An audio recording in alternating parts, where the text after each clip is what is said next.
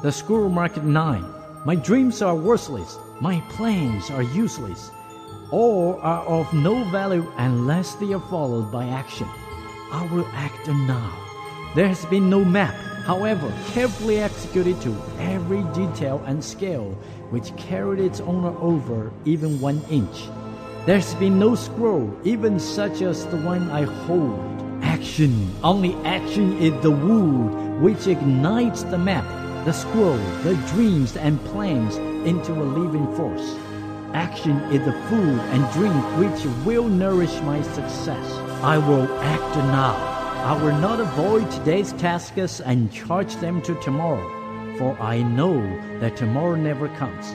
Let me act now, even though my actions may not bring happiness or success. It is better to act and fail than not to act and flounder. Happiness in truth may not be the fruit plucked by my action, but without action, all fruit will die on the vine. I will act now. I will act now. I will act now.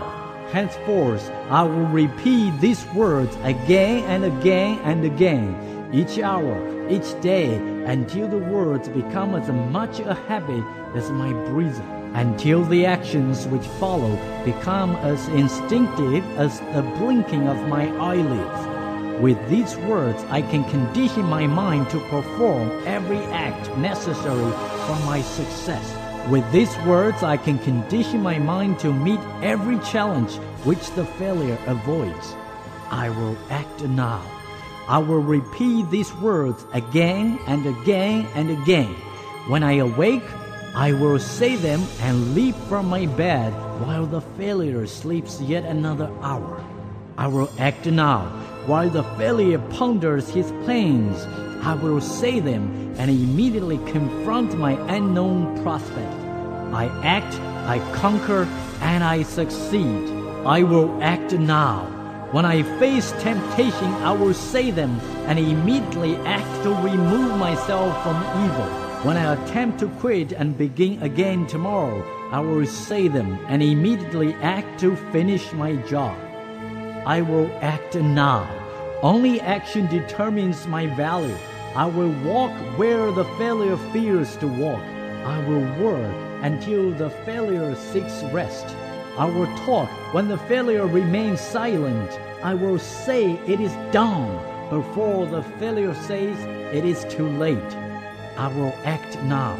Now is all I have. Tomorrow is the day reserved for the labor of the lazy. I am not lazy. Tomorrow is the day when the evil becomes good. I'm not evil. Tomorrow is the day when the weak becomes strong. I'm not weak. Tomorrow is the day when the failure succeeds. I'm not a failure. I hunger for success.